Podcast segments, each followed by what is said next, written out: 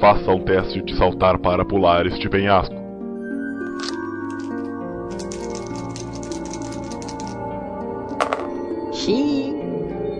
Está começando o ArgCast, o seu podcast alternativo.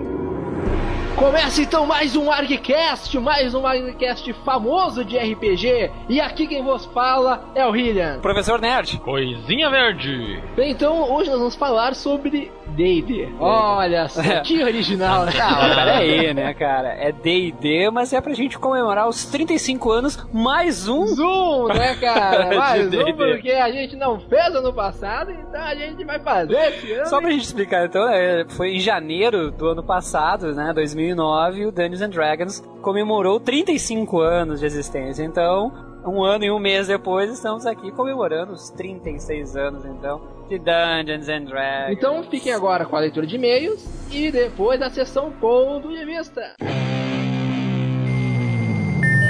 Welcome. You've got mail.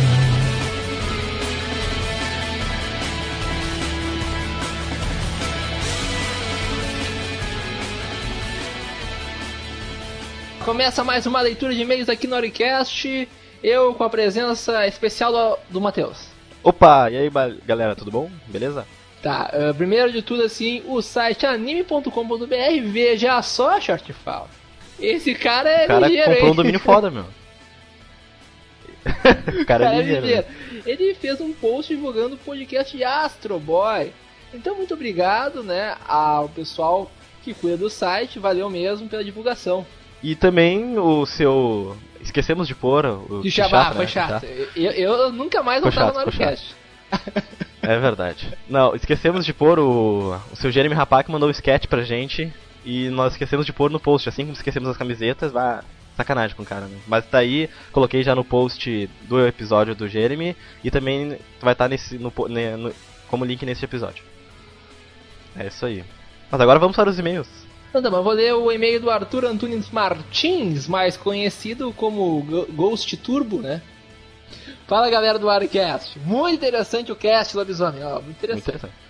Sobre os nós na camisa, é uma lenda brasileira, assim como os Tecnofilho, homem de uma família de mulheres. E não, os nós cancelam a transformação e a maldição, e não o contrário, como dito no cast. Ou seja, errado, a gente tá? disse que se desse sete nós, ah, o cara ia virar lobisomem. Na verdade, o lobisomem que der sete nós vai virar homem de novo. entendeu? Ah, sim, muito bom, né? Tipo, o cara tá fudido, porque ninguém dá certo nós numa camiseta. É, pode ser, pode ser, né? Pensando bem, tu seu- imagina ser o sétimo filho de um monte de mulher, assim, né, cara? Tipo, tipo o, jo o Joey, né, cara? É o Joey, será que o Joey do Friends é um lobisomem? Ah, o Joey eu acho que é lobisomem, cara, do Friends. Nunca assisti o lobisomem americano em Londres, mas fiquei com vontade de assistir. Inclusive, há uma resenha sobre este filme feito pelo professor Nerd. Exatamente isso. Então, é, orem lá, deem uma lida e comentem, por favor. Sobre a trilogia Anjos da Noite, eu assisti o primeiro filme e não vi nada mais.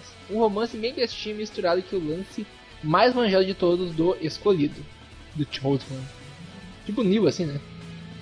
É isso aí, um abraço a todos, até mais. Até mais. Então, até mais, muito obrigado, muito obrigado pelo seu e-mail. Vamos agora para o segundo e-mail do Diego Paulo. Fala, gurizada! Domingo baixei o cast no primeiro intervalo da All-Star Game da NBA. E pensei em... Ó, esse aí tem net, tem Esse net. aí tem net, ó. assistindo aí um... Esse aí não tem TV FM. aberta, é net. E pensei É, em ir escutando um Safado. pouco a cada intervalo. E assim fiz, escutando a leitura de e-mails até que Shortfall manda um abraço pro Taz e fala do clipe da Shakira. Quando volta a transmissão, adivinha o que acontece? Shakira cantando She Wolf no intervalo do jogo. Tô lá, eu escutando o episódio sobre, os homens, sobre o lobisomem, pausa o MP3 pra ver o show do intervalo e logo de cara um uivo de lobo. Hahaha. ah, que foda, hein? O cara deve ter se arrepiado todo. É, tá aí o Ele- link Ele botou ali o link. é, ele põe aí o link, então vou pôr aí também pra vocês. Pra você dar uma olhada, se não viram ainda. Enfim, ótimo episódio, mas sei lá, né? Dava pra ter uns 15 minutos a mais. E como diria minha avó, Lobisomem é o oitavo filho com sete irmãs que vem na tua casa pedir sal emprestado. Que só mata se cutuca debaixo da unha dele com um espinho de limoeiro. Mas diz uma coisa, essa avó é da onde? Do Nordeste? Ah, eu não sei, pelo lobisomem ali, deve ser do Nordeste. Lobisomem. Se bem que ele é do Paraná, né? Então eu não sei. É do Paraná, cara. Vocês podiam ter falado um pouco mais desse lado brasileiro da lenda. E outra produção nacional que é muito boa é o Coronel Lobisomem. Ah, mas eu comentei desse filme, cara. É, a gente comentou, é um filme cara. muito bom, cara. É um filme excelente. E então tá, abraço a todos, Diego, Paraná, 23 Isso anos. daí, 23 anos, né? Muito bom, muito bom. Ano que vem vai ser um ano complicado pro Diego. É verdade, né? 24 anos. Ou, é Ou esse 24, ano, tu não sabe quando ele 24 faz aniversário, né? É verdade, é verdade, realmente. Então é isso. Espero que, gos- eh, que gostem do episódio, da leitura de e-mails. É, esse episódio ele tá bem interessante, nós vamos falar sobre os 35 anos mais um de D&D. É verdade. É mais um episódio de D&D, mas ele tá muito interessante, a gente fala bastante sobre cenários. Ah, então fiquem agora com um ponto de vista. Não, antes do ponto de vista, eu queria deixar mais um comentário. Vocês estão vendo que a gente tá trazendo bastante notícia pra vocês, bastante colunas ah, e, e entre outras coisas no podcast também. Então, assim, pessoal, nas colunas vão lá, comentem, vão lá, dão sua opinião. Até nas notícias. Nas notícias também. Até nas notícias. Na notícia também, acessem ali, dão sua opinião, que é muito importante pra gente, vale muito a pena. O site tá crescendo muito, a gente tá botando bastante material. Agradecer a todo mundo que faz parte dessa equipe maravilhosa do ARG aí. Um abraço. Um abraço aí, então fiquem com um ponto de vista. Falou! Na sessão ponto de vista dessa semana. Quadrinhos e tecnologia!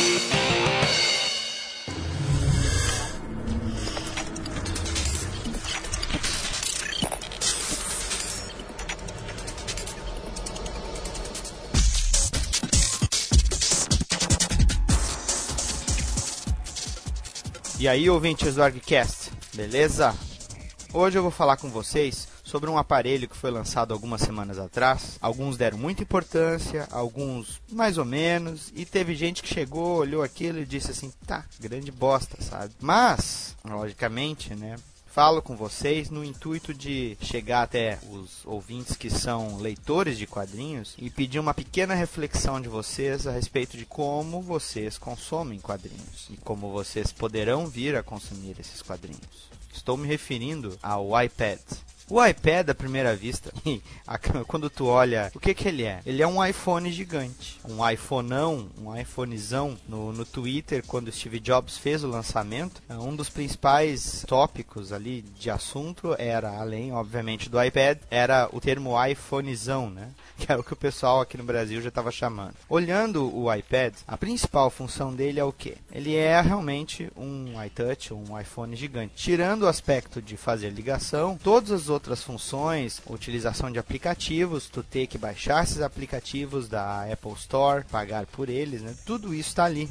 A diferença é, obviamente, as dimensões dele. Né? Tem 1,5 centímetros de espessura. O peso dele varia entre 0,68 e 0,73 quilos, né? com 3G e sem 3G. Tem a questão da tela, né? que tu pode acessar as funções, utilizar o teclado digital. Só que quando tu olha isso tudo, tu acaba tendo aquela impressão do quê? Ah, vou poder usar ele como tablet, né? Foi uma das coisas que o pessoal também pensou muito, assim. Tablet, para quem não sabe, ou caneta digitalizadora, é aquele apetrecho, né? Que o ilustrador ele pode se utilizar para desenhar diretamente no computador. O iPad ele acabou parecendo ser a resolução disso tudo, né? A- a- o modo como resolver esse problema. Só que não é. Mas a questão não é essa. Na apresentação, o Steve Jobs falou justamente da possibilidade de se comprar não só músicas, né, como você também baixar jogos e livros. E isso já vem ocorrendo na Apple Store, porque você tendo um iPhone, tendo um iTouch, se você acessa a Apple Store, você vai encontrar, e aí é que vem o nosso assunto, quadrinhos. Tem quadrinhos pra caralho. Tem tanto quadrinhos de graça, quanto quadrinhos a 99 cents, quanto quadrinhos a 1 dólar e 99, a 2 dólares, etc. A Marvel também enveredou bastante, né, a sua linha editorial, fazendo aquelas bizarrices de motion comics. Eu considero bizarrice porque me lembra aquele desenho da Marvel dos anos 60. Fazem uma animação ali em cima, o personagem fica mexendo a boca, parece South Park, assim, bizarro. E aí um pouco da arte sequencial, da composição da página, ele se perde. Essa, essa arte toda do desenvolvimento da narrativa do quadrinho se perde. Mas os outros exemplos que você encontra são bem interessantes. Os quadrinhos da Image, os quadrinhos da Dark Horse, muitas outras editoras, elas estão ali presentes naquela, naquela loja virtual ali e você pode baixar esse material, você pode navegar nas páginas. A questão, né, de tu poder adaptar o formato de visualização, adaptar se a página é horizontal ou vertical, tu dar zoom no desenho, tu olhar os detalhes. Onde quero chegar com esse meu argumento? Com o iPad tendo essas dimensões que eu falei aqui, afinal de contas a resolução dele é 1024 por 768. Quem tem o seu monitor aí em casa deve estar imaginando. É isso aí com uma espessura de um centímetro e meio. A bateria dura 10 horas. Poxa, vamos pensar. Baixar um quadrinho a 99 cents. Um cara que vai comprar um treco desse, é lógico que ele vai acabar lendo quadrinhos também. Só que a gente também tem que olhar outra coisa, sabe? Vamos pensar um pouco na questão de números. Os últimos números que foram apresentados, sabe? Lá pelo primeiro trimestre de 2009, as vendas ultrapassaram a marca dos 36,4 milhões de unidades. Você sabe o que, que é isso? Se tu projetar isso é, em escala global, daqui a um ano, ou talvez menos até, nós vamos ter a popularização dos smartphones. E quando eu falo smartphones, eu não estou falando só da Apple, estou me referindo também aos Blackberries, aos Nokias, a todas essas modalidades de móveis com acesso ao serviço através de toque no monitor. Você vai ter um número de usuários crescendo cada vez mais. Com o, os planos 3G também uh, ficando mais populares e convergência de vários aspectos de comunicação para os móveis, a tendência é que o, o iPad ele provavelmente vai ganhar outras versões no futuro quando o pessoal começar a comprar esse treco e começar a aparecer as falhas, mas a tendência é que o leitor casual de quadrinhos, que é aquele leitor que compra o seu quadrinho pela primeira vez, ele vai acabar migrando para esse tipo de tecnologia. Não estou falando que todo leitor vai ter que ter um iPad. O cara vai poder ler ali de repente no seu celularzinho ali baratinho, o quadrinho. Aí tu para e pensa, pô, mas dá para ler quadrinho em celular, cara? Se você pensar que muito desse material que vai ser comprado acaba sendo baixado pro seu mobile de repente você passa ele para o seu computador e ele acaba sendo adicionado na sua fatura mensal de, de telefone, sem falar, obviamente, temos que pegar daí uma realidade editorial que está acontecendo no mundo todo. Os quadrinhos eles estão começando a aparecer mais em comic stores como encadernados e os quadrinhos de banca eles têm obviamente atingido seus públicos, mas eles costumam ter seu limite de tiragem sendo um fator de influência no preço final. Tu disponibilizar um quadrinho que de repente você não quer reimprimir mais, para pegar o leitor novo de novo. O leitor que cresce jogando no seu Nintendo DS, que cresce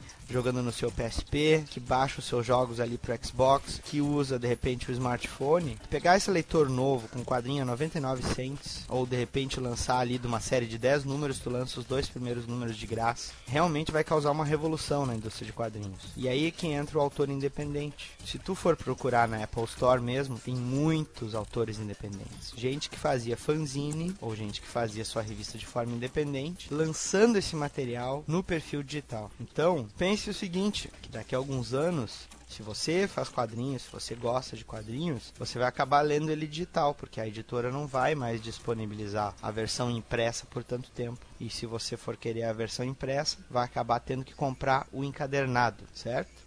É uma tendência de mercado que vai influenciar a sua maneira de consumir quadrinhos e também vai formar leitores novos, com certeza. Porque na atual situação, as bancas acabam não sendo a melhor opção. Um abraço para vocês, bom podcast e até a próxima aqui no ArgCast.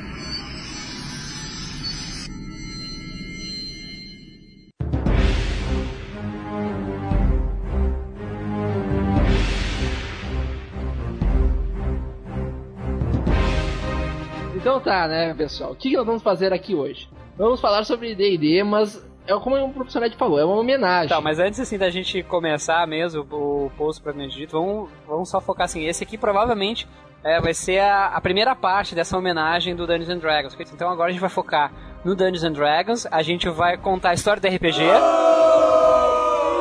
Não, não vou contar nada, que a gente já falou isso em 32 podcasts atrás. Então, não vamos falar da história do RPG, não vamos falar como é que ele foi criado, Dungeons Dragons, então vamos fazer uma, um comentário geral aqui, né? Pra... E também a promoção do nosso podcast, né? Vá lá e dê uma olhadinha, nós temos, já falamos disso em, em algumas outras oportunidades. É, vai lá, vai ver o Desmistificando, vai ver os episódios de D&D. Da história do RPG, né? Exatamente. Bom, então para começar, no, é, novamente, então só reforçando, né, o Dungeons Dragons surgiu ali em 1974. Sabe qual foi o, o nome considerado pelo Gary Gygax, cara, para antes de Dungeons Dragons? Não, cara, essa é uma curiosidade que eu gostaria de saber. The Fantasy Games. The Fantasy? É, os jogos de fantasia. É, eu acho que ele chegou até a fazer um com esse nome, não foi? Porque ele fez o Chainmail, Sim. né? Antes do, do, do, do próprio D&D. Uhum. E aí, se eu não me engano, ele lançou uma coisa que era tipo uma prévia. É, não, é, é que assim, ó, quando, quando eles lançaram, na verdade, ele lan- tinha lançado o Chainmail, e aí quando eles começaram a criar as regras, ele tinha pensado nesse nome The Fantasy Games. Ah, e ele tinha uma lista de palavras, Fantasy, Dungeon, Dragon, não sei, eh, um monte assim. E agora eu não tô bem lembrado se foi a filha, uma das filhas do Gary Gygax ou a esposa dele que apontaram assim, ah, acho que esse aqui fica melhor, Dungeons and Dragons. E no subtítulo do Dungeons and Dragons é que vinha, né? Fantasy. Fantasy. Uh, medieval uh, War Game, uh, Miniature Game. Porque Role Playing Game só surgiu em 77. Sim, o, o sim. termo, né? É. Só surgiu em 77. Então, seguindo pra essa linha aí, foi 74 e junto com o surgimento da TSR, né? Tactical Study Rules, que era a empresa então dos dois. E seguindo assim rapidamente, né, uma, uma linha de tempo, o Dungeons and Dragons ele ganhou ah, regras revisadas ali na, na década ainda em 70, né, em 1977, que foi o Basic Set. E nós já tivemos uma versão do AD&D, do Advanced Dungeons and Dragons, já em 78, quatro anos depois do Depois surgimento. a gente já teve uma versão do segundo, segunda versão, né, do D&D. É, mas olha só, esse AD&D de 78 não é a Second Edition. É Ah, não é? aquela que foi publicada Ah. aqui no Brasil, né? Lembra daquela que foi publicada pela Abril e depois... É, Sei, é que sei, é sei. confuso, né? Tu, tu tem que lembrar que teve o D&D, aí depois D&D segunda edição, aí veio o AD&D primeira edição, depois o AD&D segunda edição. Que foi lançado em 89. É, e teve ainda mais um D&D que, é, que era pra reviver os antigos. É, Eu me lembro... Tem, em 81 saiu o Export Set, que expandia as regras e os níveis dos personagens, ali em 81. né? E essa versão do Expert Set ganhou uma versão nova em 83, que aí expandia além do nível 14 os personagens. Uau! E também em 83 ali saiu uma nova versão do Basic Set. E em 91 é que saiu aquele. A nova caixa, a caixa preta, aquela que também foi publicada aqui no Brasil, foi lançada aqui no Brasil pela Grow, né? Que é, foi o, o novo Basic Set foi em 91. E uma coisa assim que eu achei também legal entre essas pesquisas que, que a gente né, também fez e faz, né? Essas leituras, que a primeira tradução do Dungeons and Dragons para uma, uma outra língua foi em 82, 1982, e foi para o francês. Foi a primeira língua a ser traduzida. Isso aí depois, né, Dungeons Dragons ganhou o mundo aí, né, e nós custamos a ganhar nossa edição aqui, mas, É né, verdade. É que esse tipo de jogo, o RPG, ele sempre foi muito mal visto aqui no Brasil, né, cara? A gente não pode dizer que ele é um jogo popular, né? Porque, cara, eu, eu vou dizer uma coisa pra vocês, assim, né? Ah, eu lá com meus colegas de serviço, tem um dia que a gente joga futebol toda semana. E, porra, como eu tava pensando, pá, bem que a gente podia toda semana jogar um RPG, né, cara? é. E isso não acontece, né? A gente sabe bem disso, que não é da nossa cultura popular isso. E, e vamos ver, vamos né, ser bem sincero, de nenhum país seria, né, cara? Até porque quem começou isso aí foi bem aquele pessoal nas faculdades, universitários, nerds e tal, e aí foi se expandido pelos mundos.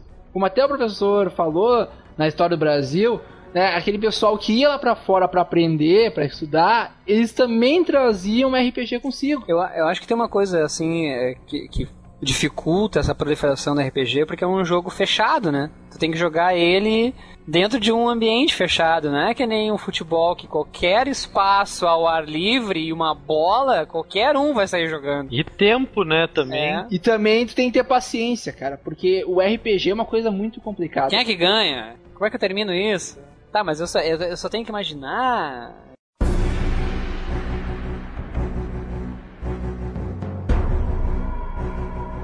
Bem, então agora vamos falar sobre os cenários de D&D, porque D&D é muito famoso pelos seus cenários, que existe desde as primeiras edições, né? Então vamos começar primeiro o cenário, Greyhawk. Bem, Greyhawk foi o primeiro cenário criado, né? Foi o cenário que veio junto com o D&D, o primeirão lá. E como sendo o primeiro, ele tem algumas características mais ah, Ele é uma merda, literalmente ele é uma merda. Não, não é uma merda. Tem, tem, tem suas próprias características. Por exemplo, lá eles têm. São, é muito mais próximo até da nossa realidade, do nosso. nossa Idade Média. Ele tem algumas características mais reais, né? No D&D terceira edição, né, eles chegaram até a usar o Greyhawk como o cenário básico, né, o cenário padrão dos livros, só que sem mencionar isso. E até tu comentaste que eles fazem um outro panteão, assim, né? Eles fazem um novo panteão de Greyhawk pra essa terceira edição. Exato, ele. ah, no, o que vem junto no livro do do D&D, terceira edição, o panteão que vem junto, os deuses, né? Eles pegaram, a princípio, de Greyhawk e eles deram uma misturada ali com alguns outros que, que eram legais, como, por exemplo, Vecna, né? Que era um personagem de Ravenloft, um outro cenário, né? Que eles acharam legal e eles vamos jogar aqui nesse panteão. E aí eles fizeram, né? Então tu tem essa situação. No, eu não cheguei a jogar em Greyhawk, né? Então eu não vou saber dizer muito sobre o cenário em si. É, uma, só uma curiosidade aqui que o Greyhawk, né, ele se tornou, ele foi, ele é, foi criado pelo próprio Gary, é, Gary Gygax, né, e ele, embora tenha se tornado um dos mais famosos ali, obviamente no início do Dungeons and Dragons, né, um dos mais famosos cenários, ele não foi o primeiro, né, o primeiro foi o Blackmore do Ah, Dave sim. Ernison. Tá Ele certo. foi criado em 1975. 75, um ano depois da criação do jogo. Exatamente. E o Blackmore, esse aqui do, do Dave Ernest, ele já era uma campanha que já vinha eh, sendo executada na- nos, nos jogos de miniaturas, nos wargames. E depois ele adaptou, né, quando tiveram Dungeons and Dragons, então ele adaptou para Dungeons and Dragons. E o Greyhawk tem isso, né? O, foi o Gary Gygax, ele foi criando jogando, né? Tem que lembrar isso aí, que ele foi. Ele, ele colocava na aventura dele um vilão, aí daqui a pouco ele escrevia um módulo de aventura e já tava no cenário, né? Os modos de aventura até eram de Greyhawk. E só, e só uma outra coisa, assim, Greyhawk é uma cidade, né? Ah, sim, é. É a cidade. É a metrópolis, né? do- Isso. Do, cenário. Vamos falar sobre Dragonlance. Dragonlance, pra quem não sabe, é um cenário aonde os dragões são os deuses. O que faz muito sentido, porque sempre em D&D, os dragões eles são seres ah, misteriosos, incrivelmente fortes e poderosos, que é aquele tipo de coisa assim, que quando tu encontrar com um, né, é aquele negócio, ou vai pra porrada ou foge, né, cara, não tem muito o que fazer. E, inclusive, há muitos contos de Dragonlance. É, pra gente lembrar, que- porque a maioria não foi publicada no Brasil, foram pouquíssimos, né? E Dragonlance só foi publicado ali com o advento da, da terceira edição e da 3.5, foi publicado aqui no Brasil, né? Não, as versões anteriores nós não tivemos chance de, de, de ter o Dragonlance. E ele, ele foi criado em 1982, né, pela Laura e a Trace Hickman. E foi depois expandido então para esse uni- universo todo, né, paralelo aí, né, que a gente vai comentar em outra oportunidade, também pela Margaret Wise. E uma das questões foi que o, ah, uma das, das reclamações dos autores, por exemplo, né, é que o universo de Dungeons and Dragons tinha muitas dungeons e menos dragons, né? Então tem muitas, Muitas tem muita masmorra e não tem muito dragão. Então eles criaram um universo de dragões, né? Por isso o Dragonlance. E o mundo é o mundo de Kryn, né? O continente de Ansalon. É, exatamente, mundo de Kryn. E é interessante dizer que eles, que eles não possuem. Eles não possuem Halflings.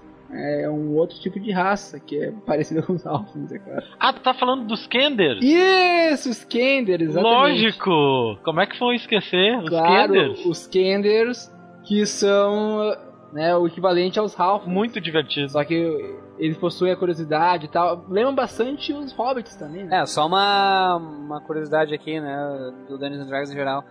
Ah, nas primeiras edições do Dungeons and Dragons eles iam usar o, o termo Hobbit ao invés de Halfling, né? Só que por uma questão de direitos autorais eles não, não puderam fazer isso, então mudaram o nome para Halfling, que significa pequenino, né? Pequenininho. Alguns livros até traduziram como pequenino. É,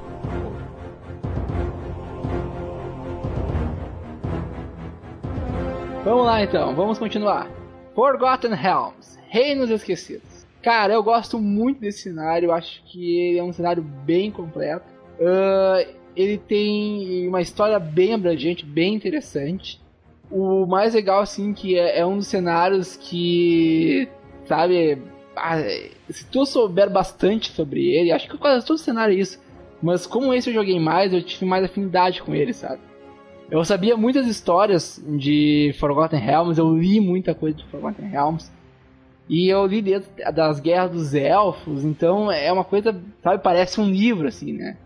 E isso que eu achei muito bacana. É, eu, como eu não, não conheço muito bem os outros, assim, né? Mais só de, de geral, um geralzão mesmo, é, eu não posso dizer assim, né?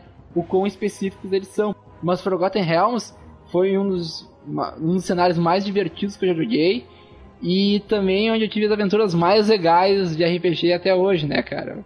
Foi muito legal mesmo. Mas assim, é só também pra gente né, comentários aqui, que o Forgotten Realms ele não foi criado direto para o Dungeons and Dragons, né? Ele foi um cenário que já tinha sido desenvolvido pelo Ed Greenwood em 1967, né? Então, quer dizer, antes do Dungeons and Dragons ainda, isso aí, né? E ele começou a adaptar o cenário primeiro como artigos uh, ah, para a revista do D&D. E ele assinava esses artigos como Elminster.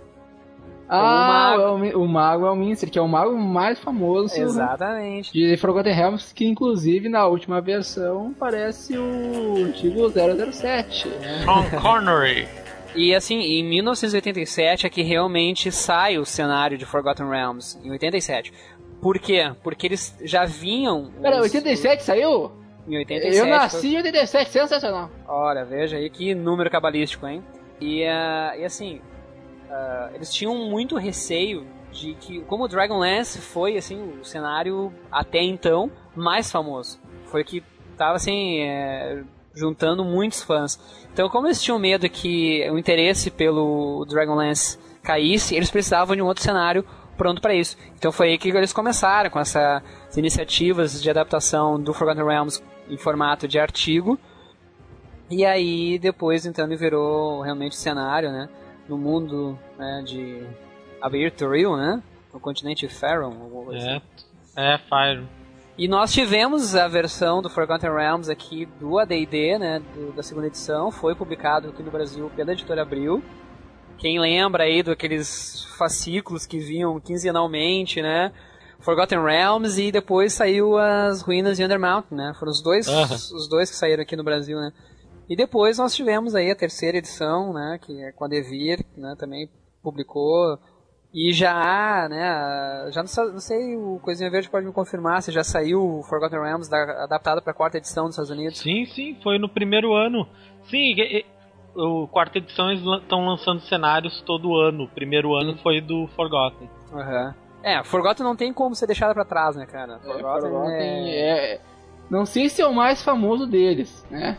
Podemos dizer que pelo menos ele é um dos mais importantes, né, cara? Isso porque nós, é, porque nós temos cenários que são extremamente carismáticos, digamos assim, né, cara? Exatamente, porque Forgotten Realms, Dragonlance, eles têm peso, né, cara? Eles têm, é, não, um peso absurdo, né? E Forgotten ainda ele tem aquele aquela questão dele ter um ter um ser bem clássico, né? A uhum. fantasia medieval clássica, bem ele clássica mesmo, é puxa é para nada, não não ele tem de tudo ali tem todo que tipo de cenário clássico de fantasia, tu pode colocar em Forgotten, sem estragar o cenário, sem é. comprometer muito. Né? Seria a versão genérica da Terra-média, né? É, exatamente. É, é, verdade. Ora, não podemos usar os personagens dos Senhor dos Anéis, o universo gigantesco dos Senhor dos Anéis, então vamos usar Forgotten Realms, né? Vamos é. criar o nosso. E funciona, né, meu?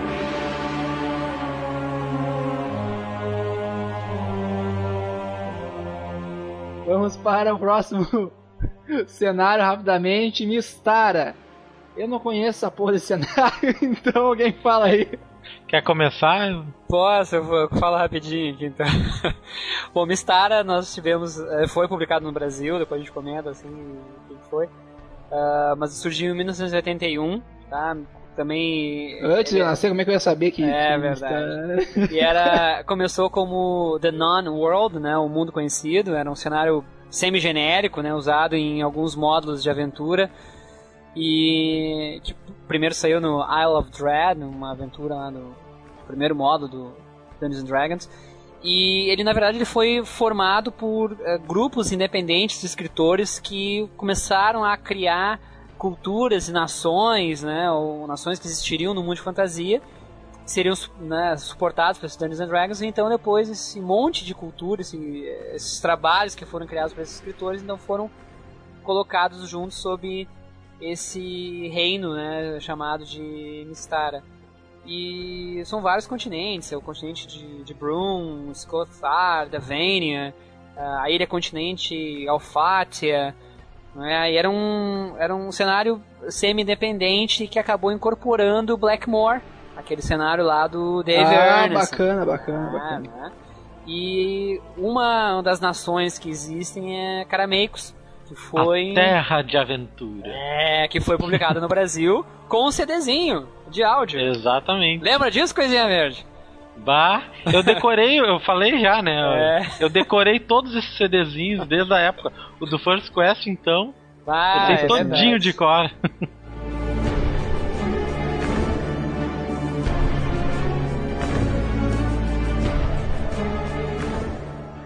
Bem, vou passar para o próximo. Então, Spelljammer.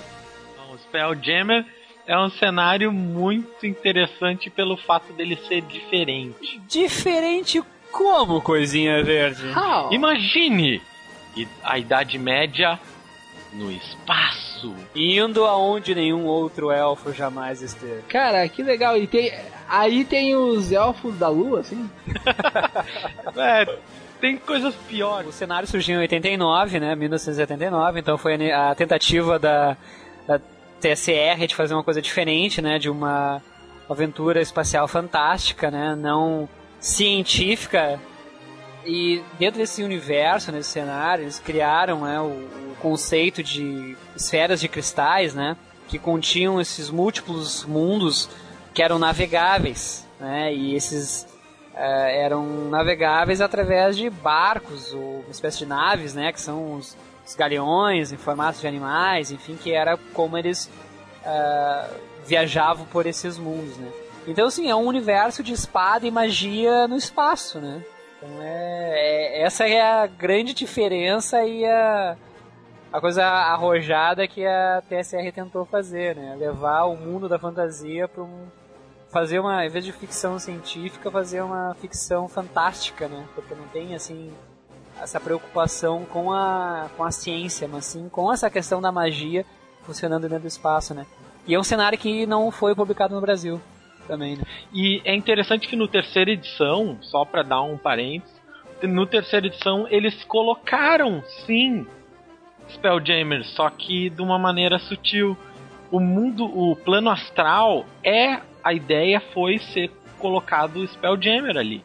Então, no plano astral tu tem barcos navegando pelo plano astral. Então, só que óbvio, eles dão uma ideia mais de outro mundo, né? Então, ou na verdade, uma transição entre mundos, né?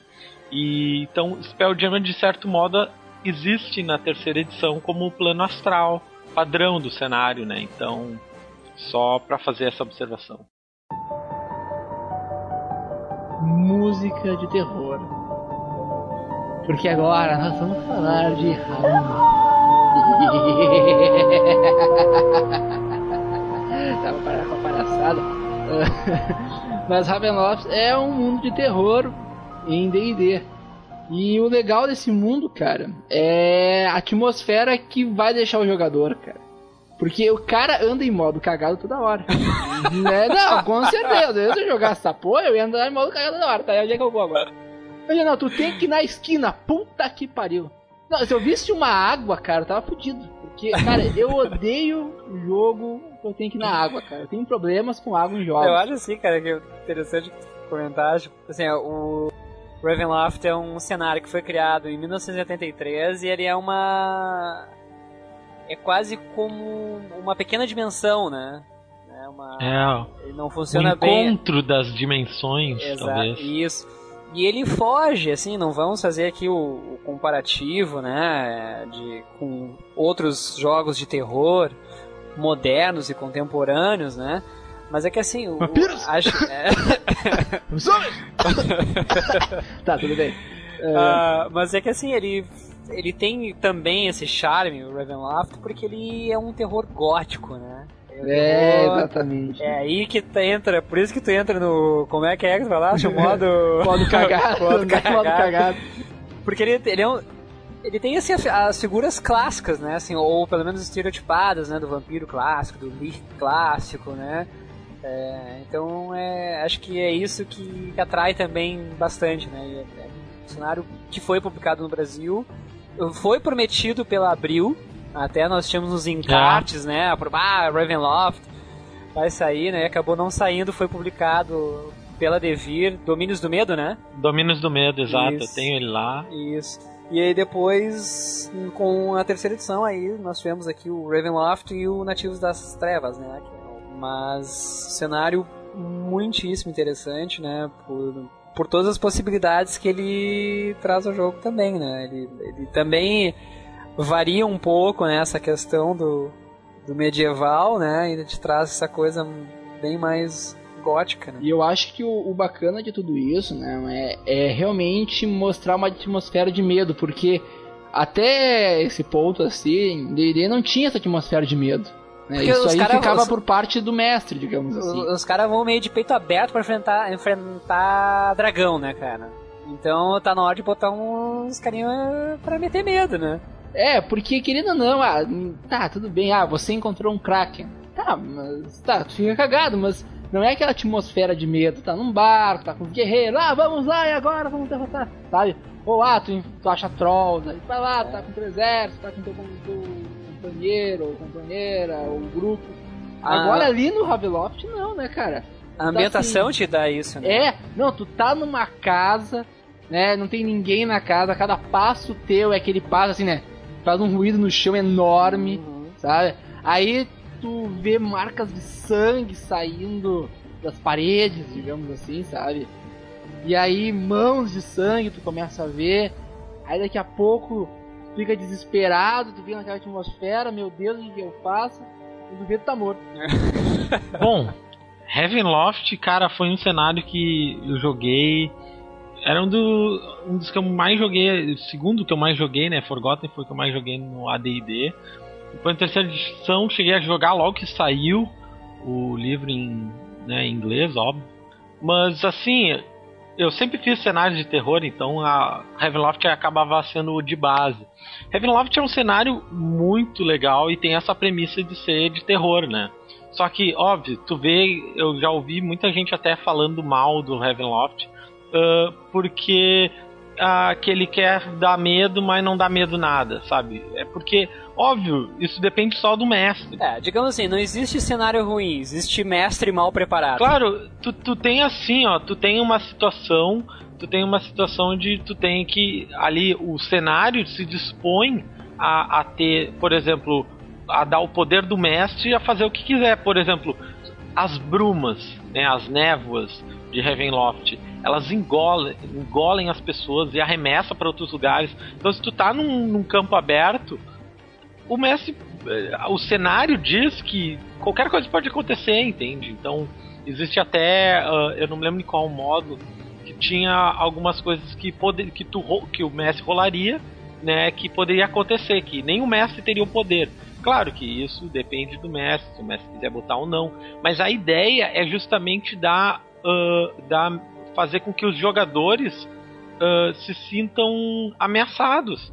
Porque se tu tá num cenário normal, o mestre não pode chegar e. Ah, eu vou rolar aqui pra ver se uma chuva de meteoros não cai na tua cabeça. O mestre poderia fazer isso, qualquer mestre poderia fazer isso em qualquer cenário. Só que ah, a- isso seria totalmente sem graça. Agora em Heavenloft tu tem a, a- tu tem a, a- tu tem a desculpa, entende? Pro mestre ser um mestre assassino, né?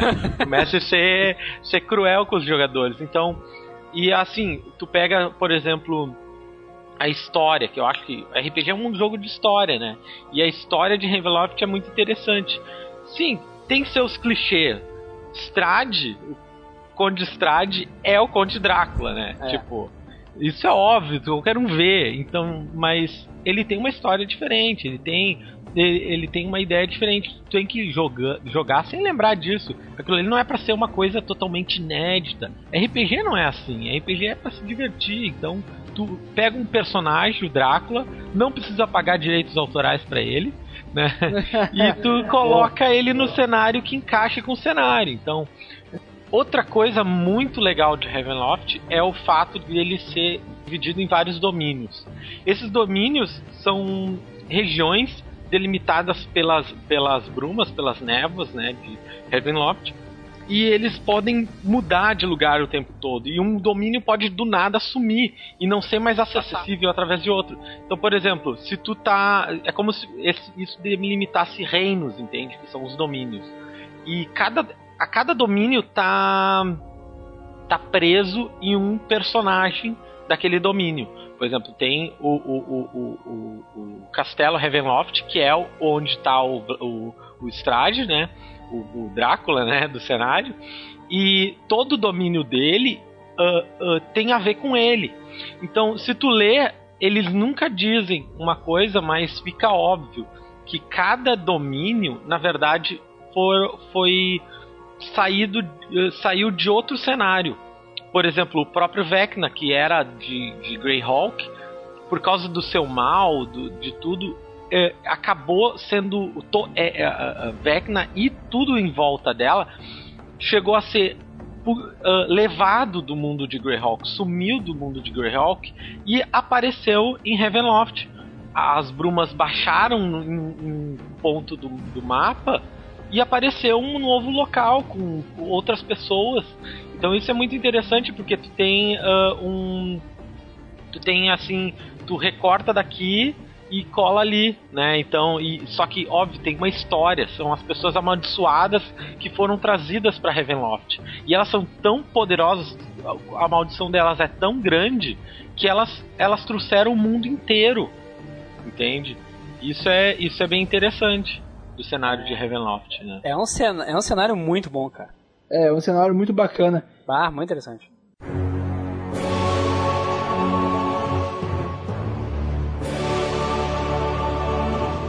E vamos para o próximo, o Dark Sun. Cara, Dark Sun é um. Eu, cara, sinceramente, assim, é a primeira vez que eu, que eu ouvi falar de Dark Sun, assim, eu achei muito estranho, tá ligado? Porque eu não conhecia o cenário de DD na época. E como assim, Dark Sun pra DD? Que, que é isso, sabe? Aí eu comecei a ver assim, bah, é um cenário, bah, que legal. E aí eu vi que ele é um, ele é um cenário bem uh, desafiador, né? E ao mesmo tempo ele agloba um mundo apocalíptico, digamos assim, né, cara? Porque é tudo deserto, tem várias raças novas, né? Como a mistura de anões com humanos, insetos inteligentes, gigantes deformados, e, vai por aí. Então é um mundo bem bacana pro jogador, cara. Eu acho que os jogadores que gostam não são, digamos, não seriam para jogadores noobs, né? Mais ou menos seria isso. É, um é, cenário bem difícil. Bem difícil, é. né? Não é, pra, não é pra qualquer um, assim. É, que realmente, claro, e, e, também tudo é muito na questão da, da história, isso que os Coisinha Verde e tu falaram, Rino. Cada cenário vai depender realmente da história e da, da competência do mestre, né? Porque todo cenário ele te desafia ou te permite criar desafios realmente excelentes. Mas é que acho que os temas que estão por trás do Dark Sun uh, são muito diferentes dos outros, né? Que são basicamente a fantasia medieval, né?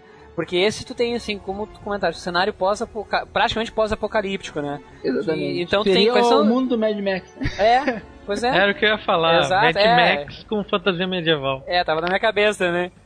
Porque quais são os temas que tu trabalha? É desastre ecológico, escassez de recursos, a sobrevivência do mais forte, a pobreza, tudo isso está presente no Dark Sun. E só mais uma, uma parte técnica aqui, ele surgiu em 91 em função da, do declínio do interesse por Dragonlance.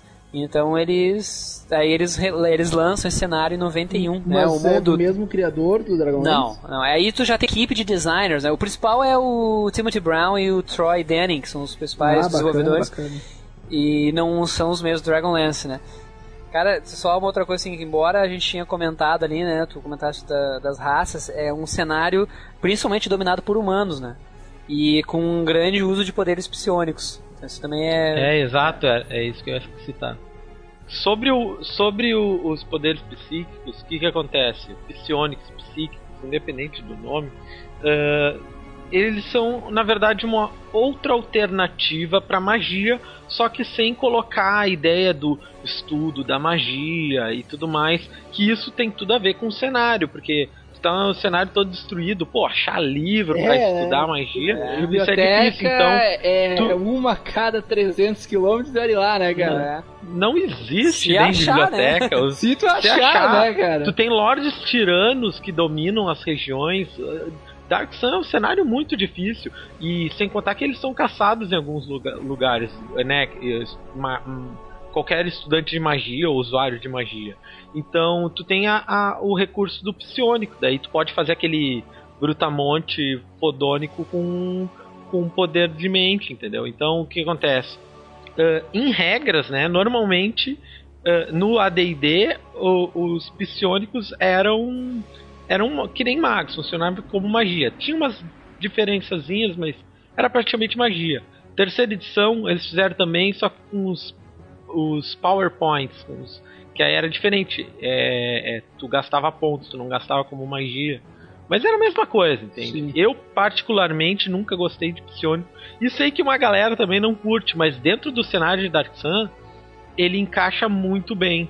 E assim. ah, É Dark- aquele, é aquele feeling, né, que os caras conseguiram fazer. É, ele tem, uma, ele tem uma justificativa melhor, né? Ele funciona, É, né? Não é Exato, simplesmente tem exato. porque tem, né? É, exatamente. É, tu tem a magia do lado de, de, de, de psiquismo é quase redundante, porque se tu parar pra pensar, magia não existe no mundo real, né? Então tu não tem comparativo.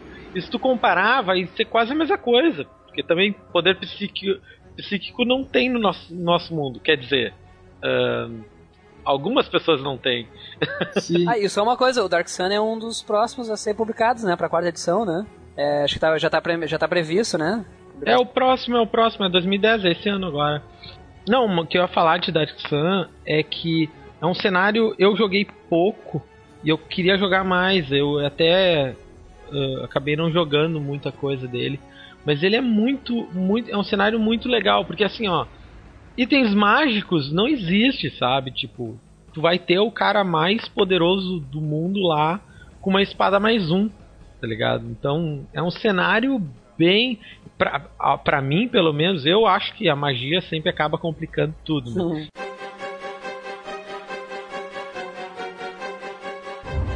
Vamos para o próximo cenário que é Planescape. Então o Planescape ele surgiu em 1994, tá? E ele tem uma a, sacada dele é que ele criou uma, uma grande cosmologia né, chamada de a Grande Roda. Então ele trata basicamente ah, de mundos interdimensionais. né? Então ele fala realmente de planos, por isso o nome Planescape. né? Então ele, ele cria principalmente cinco planos né, que são é Winner, Ethereal, Prime Material, Astral, Outer, né, que seria o interior, exterior, astral, etéreo e material, né? E então assim, ele não tem ele foi na verdade, eh, segundo me consta, parece que o o Spelljammer não tinha feito tanto sucesso. Eles queriam tentar reeditar alguma coisa assim com relação a realmente a espaço, mas eles acabaram tendendo para outro lado e fizeram esse grande Planescape né, trabalhando com essa questão astral mesmo, de planos, né, de mundos interdimensionais. O Planescape ele é, ele é bem legal. Eu, eu, eu joguei algumas coisas quando veio no terceira edição. Que no terceira edição eles pegaram Planescape e jogaram junto na realidade, que nem fizeram com o Spelljammer, né? O Planescape ele tem né, os vários tipos de planos, né, as, as partes, e é interessante que eles foca bastante no, no, nos planos externos, né, no Outer Planes, e que tem diversos mundos, né? Alguns até conhecidos, como o Abismo, o Inferno, ah, ah, alguns que eles ah, remodelaram, por exemplo, tu tem, tu tem Valhalla como se fosse, né? Asgard. Tu tem, tu tem diver- diversos tipos de mundos, né? Onde são terra dos deuses, né? Então tu pode viajar desses mundos para esses mundos, de um para o outro. E a, a sacada da ideia de por exemplo, tu tem vários mundos, como é que tu vai viajar entre eles? Então eles criaram um plano que é, seria o plano central dos Outer Planes, que é Sigil, uma cidade, é a cidade que tu pode ir para qualquer outro dos mundos, né? E viajar entre elas, né? Então tem até os viajantes dos planos. É que a- até foi uma crítica, na verdade, que o pessoal fez ao Sigil, né? Porque como os planos são infinitos em todas as suas dimensões, como é que eh, poderia haver uma cidade que seria central, né? Porque, É ela, se, ela- porque ela se localizaria entre os planos. né? Então, Exatamente. o pessoal criticou um pouco essa. É, e aí o que, que acontece? Ah, o, no, quando veio a terceira edição, eles fizeram a mesma coisa que eu falei, né? Do Spelljam, eles jogaram a agenda do, do cenário e eles colocaram aqueles mundos existindo e ponto final, não explicaram muito. Depois eles fizeram suplementos pra, pra explicar como é que era cada plano e tudo mais, né? Esse material não foi publicado no Brasil também, né? então só versões importadas aí, né? Uh, só fazendo uma pequena observação, né? Nós realmente não, não temos o Planescape pro 3.0, mas nós temos o Manual dos Planos, que é equivalente, né? Então, de certa maneira, tá tudo relacionado. É. Mas é bem como foi citado aqui.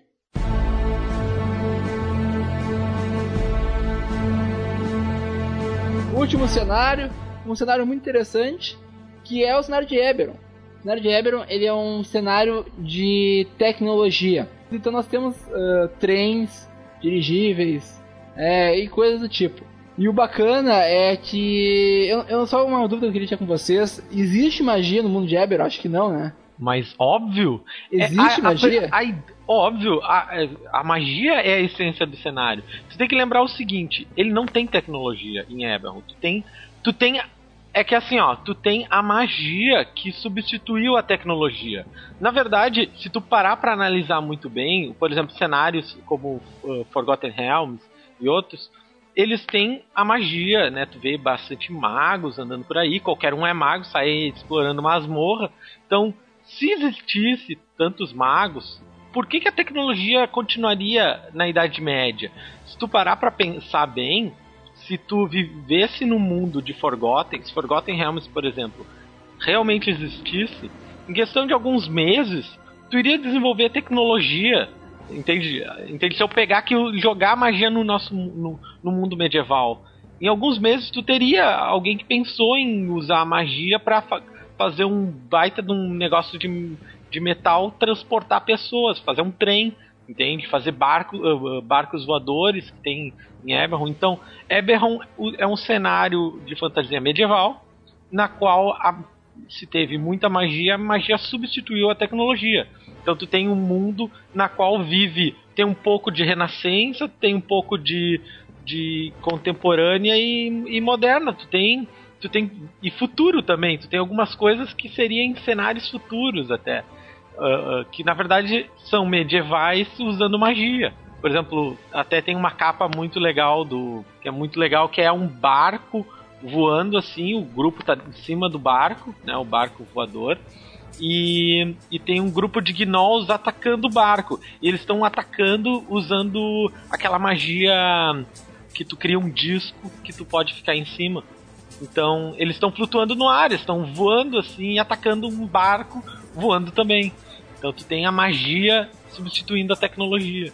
Uma coisa legal sempre da gente comentar, o cenário, né? Ele foi criado com base numa competição que a Wizards of the Coast Ah, é, fez, né? exatamente. Em 2002 para criar um novo cenário pro, pro Dungeons and Dragons. Ele foi publicado em 2004, mas a competição foi ali em 2002. Né? Foram mais de 11 mil candidatos. Eu mandei meu cenário. É. Ah, tu mandou, olha só. Ah, Mandei. Mas, ai. Mas, tu- mas o meu inglês provavelmente foi uma bosta pra eles lerem. Próxima próxima vez, a gente. nerd. É, eu te ajudo, viu, Coisinha Beijo, na próxima. é, não, não, com certeza. Trabalho, e a gente ajuda também a fazer o cenário, assim, fazer o cenário dos podcasters. Argland. Argland. Argland.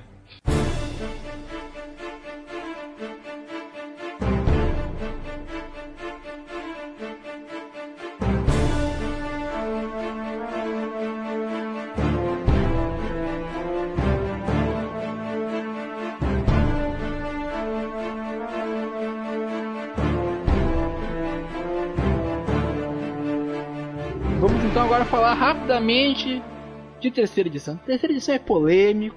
É polêmico que a gente sempre fala essa coisa aqui. Então, professor Nerd, considerações, por favor. Finais? Não finais, né? ah, tá.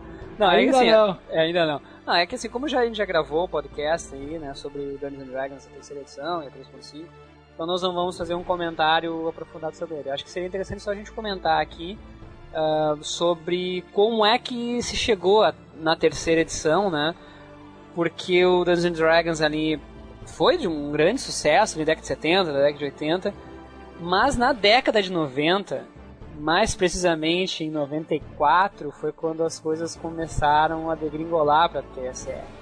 Por quê? Por causa do lançamento de um joguinho chamado Magic the Gathering. Oh my fucking god! É, cara, o jogo É o final do RPG, eles diziam. ali as coisas começaram a mudar. Né? O jogo foi lançado, criado pelo Richard Garfield, né? publicado pela Wizards of the Coast. Né? E a Wizards of the Coast nós ouviremos esse nome depois. Então, é ali é que realmente foi um sucesso tremendo, né? O Magic. E em 96, pra gente ter uma ideia, que foi um dos anos mais ah, rentáveis para TSR, foi também um ano que foi muito marcante com relação às, ah, às mudanças que viriam depois. Né? A TSR se afundou muito em dívidas, principalmente devido ao acordo que eles tinham com as distribuidoras. Né? Porque assim, a a TSR tinha então essa distribuidora né, que vendia nas livrarias, e o acordo dizia assim que a, a distribuidora poderia devolver todos os livros que não tivesse vendido para a TSR. E ela, em contrapartida, deveria pagar por esses livros e pagar ainda mais uma taxa de manuseio. Bah. Com isso, ela ficou com o encalhe, teve que pagar uma grana para a distribuidora, sem dinheiro para pagar a produção de livros, novos livros, né, nas gráficas, uma vez que não tinha como dinheiro. Já tinha vários livros, vários suplementos em gráfica para ser impressos, prontos, não puderam ser, eh, ser finalizados em função da TCR não ter dinheiro, né, por causa desses, principalmente desses encalhes de livros de RPG que voltaram. E aí começou uma, uma bola de neve, né? Não tem dinheiro, não tem como pagar, não tem como produzir novos livros, não tem como vender, e aí então eu fico nessa. E aí então realmente começa a decadência da TSR. E ali então, em 96 e 97 principalmente, foi quando começa o namoro, principalmente do, do Ryan Dancy, Dancy da Five Rings uh, Publishing, né, que tinha, que, que tinha os jogos, Legend. é, o card game, né, tinha principalmente era de card game, e depois surgiu o RPG, né, e ele numa, numa convenção, eles tiveram um contato com, os executivos da TSR, então surgiu o boato de que seria vendido, enfim, então eles fizeram uns acordos, uma proximidade, né? Só que a questão é que o, o Ryan da, da Five Rings ele não tinha dinheiro para comprar a, a TSR. E aí ele entrou em contato com o Peter, o Peter Atkinson da Wizards of the Coast, que já havia tentado comprar a TSR em outras oportunidades. Ele já tinha dito, já tinha chegado para os executivos, ah, eu quero, no momento que vocês quiserem vender a TSR, eu estou interessado em comprar. E eles mais ou menos tinham aquela postura de dizer, não, pra ti a gente não vai vender nunca. e, é, e aí o, que o Ryan, merda, né, cara? É, Ai, ai. tipo, ah, vocês são os caras dos cards, a gente não vai vender pra vocês. E aí a, o Ryan enviou, então, um- entrou em contato com o Peter Atkinson e disse, olha, cara, tu me empresta um milhão de dólares? Entendeu, meu? Não tem nada que tu possa me oferecer que vale esse dinheiro que eu vou te emprestar. Aí ele mandou por fax pra ele, na hora, a, todo as informações do- das negociações. E aí ele, em 10 minutos, ele retornou a ligação, botou toda a equipe dele para negociar, ah, emprestou o dinheiro, né? até ele perguntou se ah, um, um cheque da empresa vale, né? E aí eles começaram a negociar. A negociação toda foi feita com o pessoal da Wizards of the Coast, mas representando ali a, a Five Rings, né? Eles compraram a, a TSR, mas havia o acordo de que ah, a Wizards of the Coast teria prioridade na venda, na, na compra da Five Rings. e foi o que a Wizards of the Coast fez. A Wizard comprou a Five Rings, consequentemente, ela comprou a TSR e todo o cenário de Dungeons and Dragons. É. Agora sim é o fim do RPG. É. E aí. Eu me lembro, essa época era. Disseram assim que o ADD ia virar o uh, card game. É, né? exatamente. Eles eles eles estavam certo, demorou, só que demorou 10 anos pra isso acontecer. Isso é verdade. E uma coisa assim, com relação ao- à terceira edição, é, só com relação ao, nome, enfim, que eles, realmente eles queriam, era o, o grande interesse deles era o Dungeons and Dragons. Até no livro 30 Years of Adventure, a Celebration of Dungeons and Dragons, o Peter Atkinson diz que ele sempre foi muito fã do, do Dungeons and Dragons. E quando eles remodelaram o Dungeons and Dragons, eles pensaram que nome a gente vai dar, né? Que nome ele vai levar. Eles achavam que o nome Advanced Dungeons and Dragons afastava as pessoas, afastava novos leitores, porque viam que o jogo era Advanced. Pô, parece que eles nem tinham passado pelo básico ainda, né? Então eles resolveram tirar o nome Advanced do título e ficar só com Dungeons and Dragons terceira edição, né? E depois veio, né, a 3.5, enfim. E aí culmina na quarta edição que nós temos hoje, que é a que nós vamos nos focar, porque a terceira edição, como eu já disse, a gente já falou, né? Ah, então veio o D&D quarta edição. O quarta edição veio ah, faz pouco tempo, foi o ano retrasado. E quando veio causou polêmica, como toda edição. Quando veio a terceira edição também foi a mesma coisa. Eu me lembro de que tinha gente que ainda queria jogar D&D quando estava no 3.5, mas no quarta edição teve muita polêmica. A gente, to- todo mundo que lê sobre RPG vê a discussão do D&D quarta edição, mas ele trouxe umas, umas mudanças no- no- na mecânica do jogo que foram bem, bem diferentes. Inclusive o fato de querer trazer pro jogo de mesa, né? O que o jogo, o RPG que era uma coisa que era que já era já transcendia o wargame, ele começou a voltar. Mas tem muita coisa que podemos falar do D&D quarta edição, então eu acho que faremos outro cast só sobre quarta edição. Eu acho que fica melhor Eu mesmo. também acho. Ah, você que estava esperando a gente falar de quarta edição, se fudeu, hein? Aguentou esse papo de não sei quantos minutos, porque tem a edição. Mas aí chega, cara, os caras ainda vão falar num outro podcast. É, rapaz. Sprite, as vidas como ela é, a vida como ela- as coisas da vida, sei lá eu como é que É, digno dos sábios mudar de opinião, né, cara? A gente acha que quarta edição merece uma, um podcast único. Até né? porque é uma coisa muito, muito Polêmica, polêmica. Tem, uma, tem dois lados, né, discutindo. Então nós vamos deixar o cast da quarta edição para uma outra hora, para um outro momento. Mas digam aí o que vocês acharam, o que, que vocês curtiram, o que vocês não curtiram. Desculpa se eu falei muita besteira aqui, tá? Mas realmente, RPG é uma coisa que eu gosto muito de jogar, mas assim, eu não me lembro de muitas coisas assim. Mas por isso que tá aqui o Professor Nerd e Coisinha Verde, são dois especialistas. né?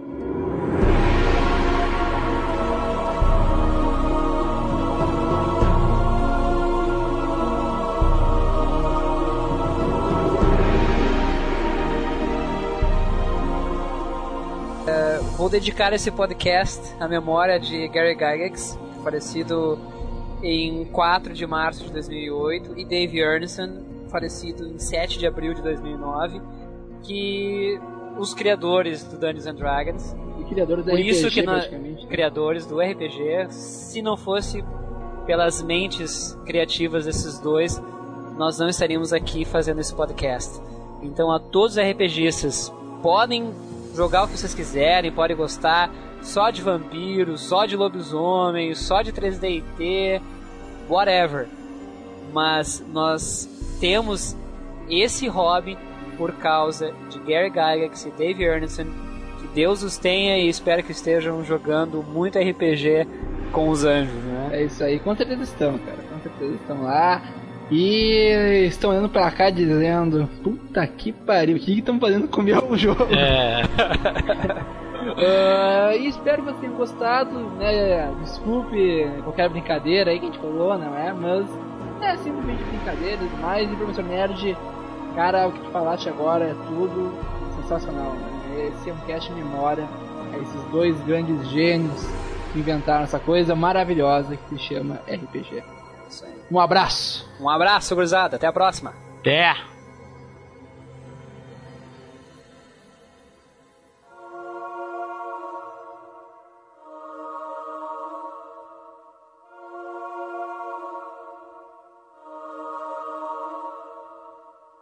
Eu joguei muito quarta edição logo que saiu, joguei por um bom tempo. Gostei muito do jogo, só parei de jogar ele porque eu estava afim de jogar RPG.